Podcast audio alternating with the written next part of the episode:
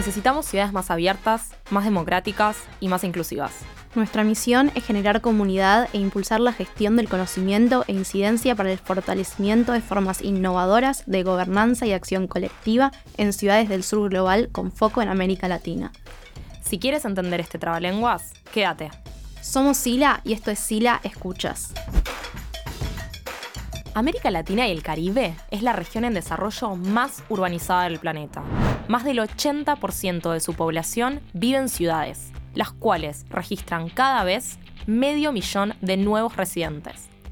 De seguir esta tendencia de crecimiento exponencial, 100 millones de personas vivirían en tan solo 6 megaciudades para el 2025. Frente a este escenario, la movilidad urbana se presenta como un tema crucial en la creación de ciudades más inclusivas y sostenibles en todo el mundo, pero en particular en el sur. En los últimos años, el aumento de la población en las ciudades ha generado un mayor uso de vehículos y una mayor congestión en las calles, lo que ha llevado a la necesidad de abordar la movilidad de manera integral. Es tremendo esto.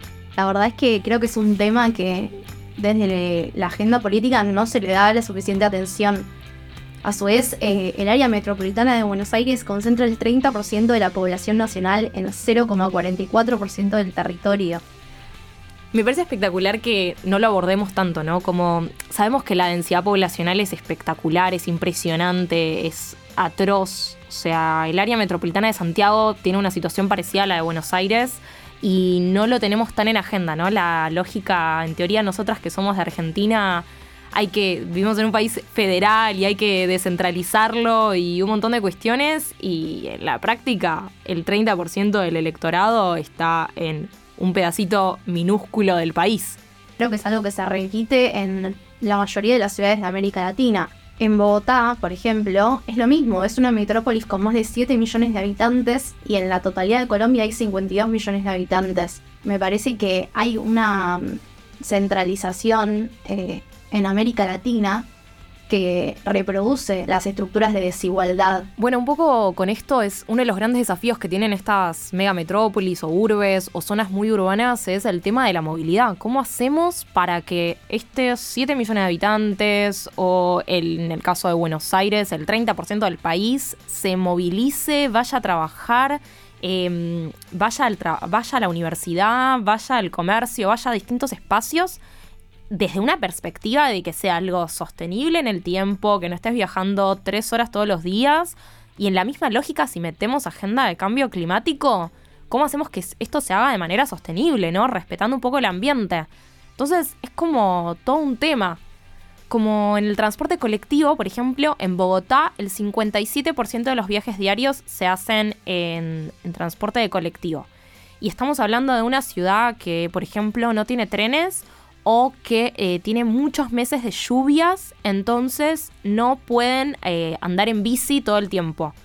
Entonces ahí nos, surge esta cosa de, bueno, queremos desarrollar más infraestructura peatonal y ciclista o no, generar eh, comercios más cercanos. Sí, me parece que es un tema, en Chile pasa lo mismo, ¿no? El 26% de los habitantes se trasladan en autos, motos, taxis, bicicletas. Es algo que tiene que estar dentro de la agenda de los gobiernos, pensar cómo se va a dar esa movilidad, a la vez teniendo en cuenta las condiciones de desigualdad estructural que, son, que están presentes en estas ciudades, que no todos tienen el privilegio de tener el acceso a un auto, a un taxi. Entonces, creo que son cosas que tienen que ser parte de la agenda política.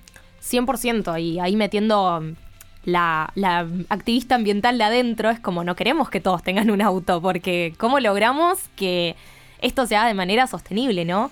Entonces, un poco cómo puede esta construcción de, infraestructura peatonal y ciclista, ciclista, digamos, mejorar la movilidad y las disponibilidades en las ciudades, ¿no? Como esa es la pregunta que, que me surge y un poco para eso convocamos a Jimena, que es de SMOD de Rosario, que es una, mm, agencia, digamos, de movilidad para calle compartida, que es una experiencia acá en Rosario, en Argentina, en la provincia de Santa Fe, que le preguntamos eh, estas cuestiones. Bueno, esta pregunta directamente la podríamos transformar en una afirmación. la construcción de infraestructura peatonal y ciclista mejora la movilidad y la sostenibilidad en la ciudad ya que bueno, eh, en la medida que se desarrolla infraestructura eh, ciclista y peatonal, directamente se incentiva la movilidad activa, con lo cual se brinda la posibilidad de que personas eh, que normalmente se movilizan en auto puedan tomar la decisión de bajarse del auto y desplazarse en bici o caminando.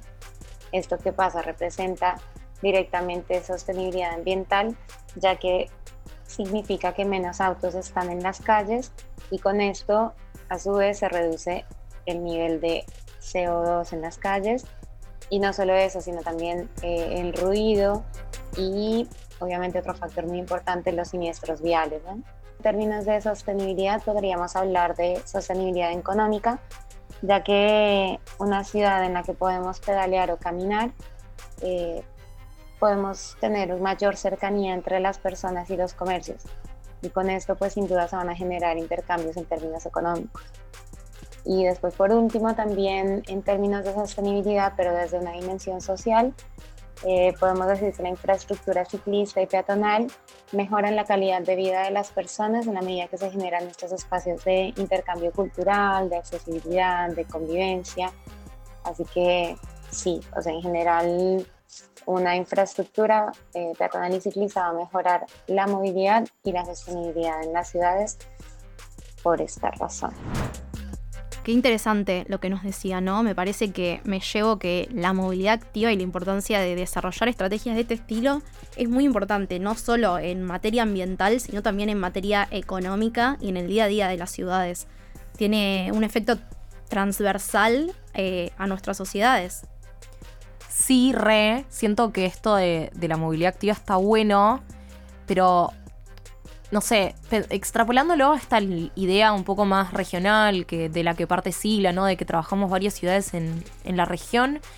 Siento que en Rosario está buenísimo. Rosario tiene menos de un millón de habitantes. Está bueno, es posible. No tienen lluvias todo el tiempo. Digo, como que generar ciclovías es algo que, que va y, es un territorio pequeño, digamos, que lo podés caminar. Pero ¿qué hacemos en ciudades con temporadas altas de lluvia y te llueven? cuatro meses al año de corrido, tipo en Perú, en Colombia, digo, en ciudades de ese estilo, ¿no? Como me, entra la duda como para capaz un próximo episodio para problematizarlo a futuro, pero bueno, me queda un poco como esa duda por ahí, pensándolo un poco es qué estrategias, digamos, son las como más importantes a nivel de política pública, porque al final lo que queremos es que nuestros legisladores, nuestros concejales, nuestros gobernantes tomen cartas en el asunto, también el sector privado, obviamente, como qué estrategias serían las importantes para mejorar la movilidad en las ciudades. Eh, aquí sí, para mí una de las cosas más importantes es generar infraestructura de calidad para las personas, que se construyan ciudades a escala humana, donde eh, la movilidad se piense más allá de la dimensión auto, ¿no? Entonces, donde la movilidad sea una integración de diversos modos de transporte. Por ejemplo, que si tenemos que movilizarnos, no sé, una distancia muy larga, eh, el punto, del punto A al punto C. Vamos a tener primero un desplazamiento del punto A al punto B en tren, por ejemplo, y de ahí tomar, que se nos permita tomar una bici para llegar al punto C, que sería nuestro objetivo las soluciones integrales multimodales son muy buena opción para aplicar según las dimensiones de cada ciudad. ¿no? Después, bueno, otra estrategia que considero importante es generar campañas culturales educativas con el objetivo de sensibilizar a las personas en cuanto a que las ciudades son para las personas y que en la medida que todos comprendamos que hacemos parte de, de un todo y que nos respetemos y compartamos la infraestructura para movilizarnos, pues vamos a poder generar mejores índices en diversas dimensiones, buscando reducir eh, índices de siniestros viales, eh, buscando un tránsito más fluido, eh, desplazamientos eficientes. Creo que lo más importante es eso, infraestructuras de calidad y intermodalidad y bueno, un poco de las campañas de concientización y sensibilización sobre todo, para que comprendamos que somos todos partícipes de un mismo espacio y que lo construimos entre todos. Bueno, muy interesante estos aportes. Me copa la idea de estar conscientes de que habitamos una ciudad y un mismo territorio de manera colectiva y cómo nos relacionamos con eso, ¿no?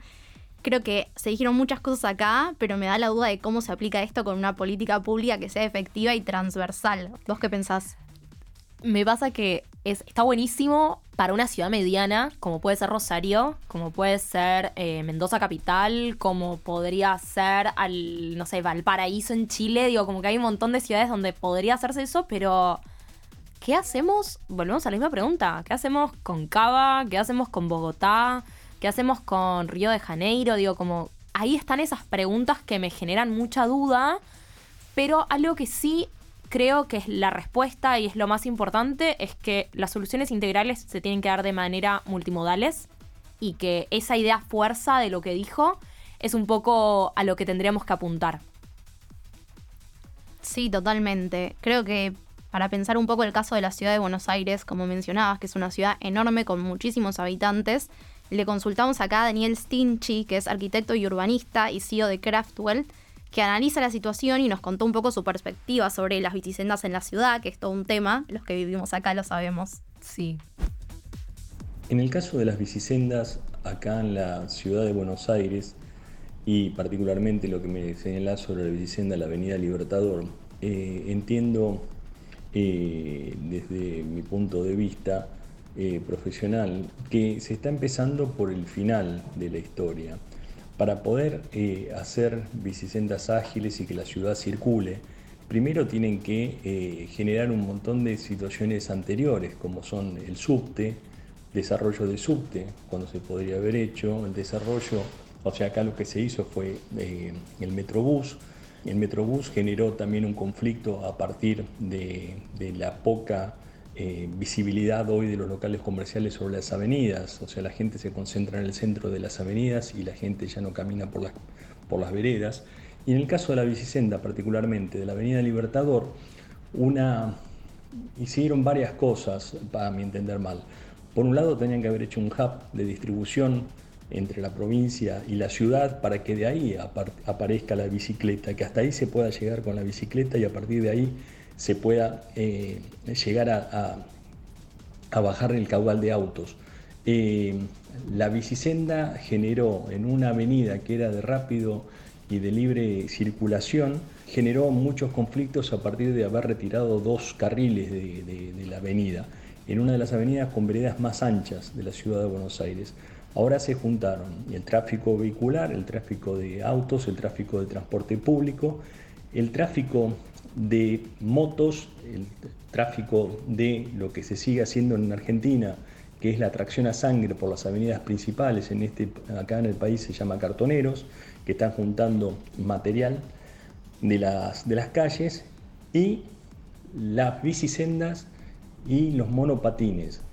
Eh, las paradas de colectivos están situados en lugares en donde se va achicando más la circulación ¿Qué genera esto? Que el auto, en vez de ir ahora por la Avenida Libertador, utilice calles aledañas, generando mucho más tráfico en esas calles y más polución en lugares que eran totalmente residenciales. Eh, y eh, un tráfico que se ralentizó muchísimo en la Avenida Libertador. Esa ralentización genera mayor polución, o sea, eh, cuando el auto está parado sigue generando, sigue generando eh, gases y esos gases generan más polución. Antes el, circuito era mucho más libre y el auto podía circular. Son situaciones en las que debería haber sido contemplado primero las etapas intermedias y las etapas anteriores y terminar con el tema de la bicisenda como último motivo. Una ciudad que está muy buena para poder ver eh, esta situación es la ciudad de Chile, eh, la ciudad de Santiago, perdón, en Chile, la zona de Alto Las Condes, se generaron subtes, se generaron estaciones nuevas, estacionamiento bajo el terreno en toda la ciudad, o por lo menos en la ciudad, en la parte nueva de Alto Las Condes, y no se ven directamente autos por la calle, solamente los que van de un lugar al otro, y todo se hace a partir de bicisendas y de subte. Eso me parecía más interesante desde el punto de vista de sustentabilidad de la ciudad. Bueno, me quedo con una mirada negativa entonces. Sí, yo viviendo acá además coincido un poco con él. No sé, por un lado siento que están bastante... No sé, yo la... La bicicenda de Libertador para mí estaba buena. Como conductora me parecía espectacular y como peatón sentía que estaba como seguro el peatón. Ahora me entraron todas las dudas. Y bueno, quiero ahora cuando voy a Chile ver qué onda la zona de Chile, que entiendo que es como el camino a seguir. Pero un poco para tener como una mirada distinta invitamos a Marcelo Calderón, que es de Masa Crítica, que es un movimiento mundial que promueve la creación de ciclovías y de bicicletas como medio de transporte para que capaz nos dé una mirada diferente a la que nos acaban de dar un poco sobre las ciclovías en la ciudad. Masa Crítica Buenos Aires siempre incentivó el uso de la bicicleta, incentiva el uso de la bicicleta y va a incentivar el uso de la bicicleta porque cree que es una herramienta de transporte importante para tenerla como opción ¿no? al caos que hay en el tránsito, a la contaminación, como opción al sedentarismo, como opción a, lo, recreativo y a muchas cuestiones. La vida en bicicleta es totalmente diferente a una vida sedentaria. Creemos que eh, inclusive baja los niveles de violencia que hay en la calle, que cambia la cultura vial, que cambia también la educación y un montón de cosas más. Masa Crítica a nivel mundial incentiva el uso de la bicicleta siempre, ¿no? Y la festeja, festeja que la gente use la bicicleta. Por eso el leitmotiv mundial de Masa Crítica es usar la bici todos los días y festejarlo una vez al mes. Significa eso, la incentivación del uso de la bicicleta y el festejo de la misma, ¿no? El festejo de que estamos logrando cambiar las cosas, logrando una revolución silenciosa, porque no, no hace ruido la bicicleta sábado cuando uno toca el timbrecito. Con lo que me quedo es con que lo que se haga tiene que tener en cuenta la agenda climática, pero tiene que ser una política pública transversal y que, y que llegue a todos, ¿no? No tiene que ser algo individual, sino mm, a través de una política pública. Y me quedo con esto, con la necesidad de una mejor planificación que venga desde el gobierno, de las bicisendas y también de las alternativas al transporte público o automóvil, pero sin descartarlas tampoco. Siento que recién Marcelo nos decía mucho incentivar y festejar y esas cuestiones que sí están buenas, pero creo que muchas veces con la agenda climática, y creo que también esto con las bicicletas sucede algo parecido, es todo lo que vos podés hacer desde vos como individuo y perdemos un poco esta cuestión de eh, lo colectivo y, todos somos una comunidad y una comunidad enmarcada en un gobierno y que el gobierno y el Estado también tienen que generar esas políticas. Así que coincido 100% con vos en esta lógica de pensar propuestas concretas de planificación a largo plazo, de ordenamiento, digamos, como más territorial, mm, ordenamiento más urbano, de cómo planificar la ciudad, pero que esté en agenda. Sí, totalmente. ¿no? Lo que decimos siempre desde SILA, las políticas públicas moldean comportamientos, ¿no? Eh, no, no están en el aire, sino que moldean y performan comportamientos y cultura, y por eso son tan importantes pensar en eso. Y un poco también esto que pensamos desde Sila y por qué un poco este, este podcast, ¿no? De, de hablar de las ciudades, es que los gobiernos tienen un montón de margen de acción, tienen un montón de proyectos, de propuestas que pueden hacer, pero para implementarlos es fundamental el gobierno subnacional, es la ciudad. La ciudad, los ciudadanos que están ahí, quienes están más en contacto con la diaria. Y esa desconexión que existe, un poco lo que venimos a, agarrar es eso, es las acciones que nosotros realizamos desde lo local, cómo después las podemos impulsar y extrapolar a una mirada más global y esa colaboración de esta gobernanza colaborativa entre las distintas ciudades, en este caso del sur, porque es lo que nosotros buscamos, cómo podemos tener esa mirada para, en este caso, planificar ciudades, ¿no? Me gustaría que escuchemos este audio de Iván de la Lanza que nos sintetiza un poco esta perspectiva más global de estos casos específicos, ¿no? De cómo podemos juntar a las ciudades para generar una cuestión más colaborativa eh, regional. Me presento, mi nombre es Iván de la Lanza. Soy líder regional para América Latina de la Iniciativa Global de Diseño de Ciudades, GDCI por sus siglas en inglés, y formamos parte de la Iniciativa Global de Seguridad Vial de Bloomberg Philanthropies. Y bueno, pues relacionado a tu pregunta en los principales retos y oportunidades de la movilidad en América Latina, eh, me parece que debemos entender que la movilidad hoy en día es, eh, representa el acceso, el acceso a los bienes, servicios y oportunidades que brindan las ciudades o bien los niegan a sus habitantes. Y que precisamente eh, en las realidades urbanas de nuestras ciudades en América Latina y el mundo, desafortunadamente el principal problema que enfrentamos es el reto de la inseguridad vial Sabemos que la inseguridad vial es una de las principales causas de muerte a nivel mundial. Está ubicada dentro de las primeras 10.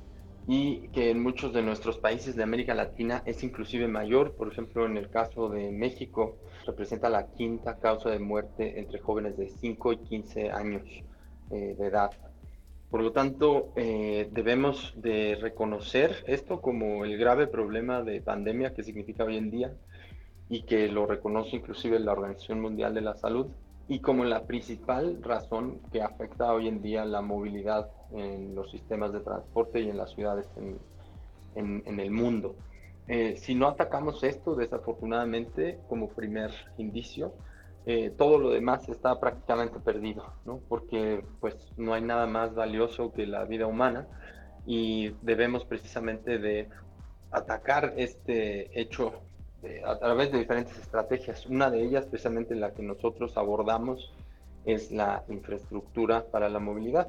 Precisamente al poder rediseñar las calles y los entornos urbanos, podemos hacerlo de una manera segura que permita precisamente el acceso de las personas a sus escuelas, a sus trabajos, a sus centros de recreación, a sus centros culturales y a todas esas oportunidades y lugares que niega o accede, permite el acceso a la, ciudad. Precisamente como parte de la iniciativa, pues trabajamos en siete eh, ciudades en América Latina, cinco países que son México, Argentina, Brasil, Colombia y Ecuador. Y precisamente lo que busca la iniciativa es apoyar a los gobiernos locales para que sigan evocando recursos al diseño y rediseño de infraestructuras seguras eh, que permitan el acceso al transporte y a los destinos. Hoy en día pues llevamos más de tres años ya trabajando con las ciudades, vamos a continuar trabajando tres años más y pues esto precisamente ha traído resultados muy importantes en torno a eh, las pruebas de urbanismo táctico y las pruebas de este rediseño que hemos realizado en varias de estas ciudades y que permiten también hacer un ejercicio social y de demostración sobre lo que puede ser posible de realizar en una ciudad para poder caminar de mejor manera, andar en bicicleta de mejor manera, acceder al transporte de mejor manera. Creo que acá está el punto, ¿no? Ante situaciones y condiciones semejantes y similares que tienen nuestras ciudades latinoamericanas, la clave es poder colaborar, intercambiar experiencias exitosas y no exitosas para poder seguir creciendo de una manera sustentable. Me pasa un poco que con todos los audios que fuimos pasando es como que fui cambiando mi mood. Arranqué como re esperanzadora y después como hasta con una lógica un poco ingenua de ay, las ciclovías es el futuro, y después como me pegaron un palazo de, che, las ciclovías no va. Eh, y ahora es como que de golpe digo, bueno, seremos la región latinoamericana, una de las regiones más inseguras vialmente, pero hay esperanza y hay proyectos y hay ciudades que están haciendo un laburo súper importante que un poco lo que tendremos que hacer es como potenciarnos, ¿no? Y entender, encontrar esas experiencias, laburar, conocernos y hacer esos match entre las partes para decir, vamos por más y se puede, ¿no? Y visibilizar eso también. Poder potenciarnos, impulsarnos entre sí como ciudades latinoamericanas. Me voy con esperanza. Yo también. Hay futuro. ¿Hay futuro? ¿Las juventudes son el futuro? Ponele, chicos.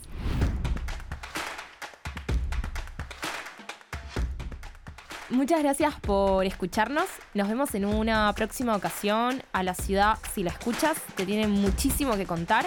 Y si quieren permanecer en contacto, los invitamos a explorar www.silaglobal.org y enterarse de las últimas noticias y cómo estamos trabajando para buscar ciudades más abiertas, más democráticas y más inclusivas. Si la escuchas es producido por Carlos Maidana y Agencia TNP, editado por Pablo Granato y grabado en estudio Tres Agujas. La idea original es de Sila, el guion es escrito por Trinidad Reynoso Castillo e impulsado por el Consorcio de Ciudades en Acción Sila, conformado por Asuntos del Sur, Ciudadanía Inteligente, Instituto Procomún y el Instituto de Política Abierta. Las voces de este episodio fueron de Ximena María Rodríguez Figueroa, Daniel Stinchi, Iván de la Lanza y Marcelo Calderón. La conducción del programa estuvo a cargo de Trinidad Reynoso Castillo y yo, Rocío Díaz.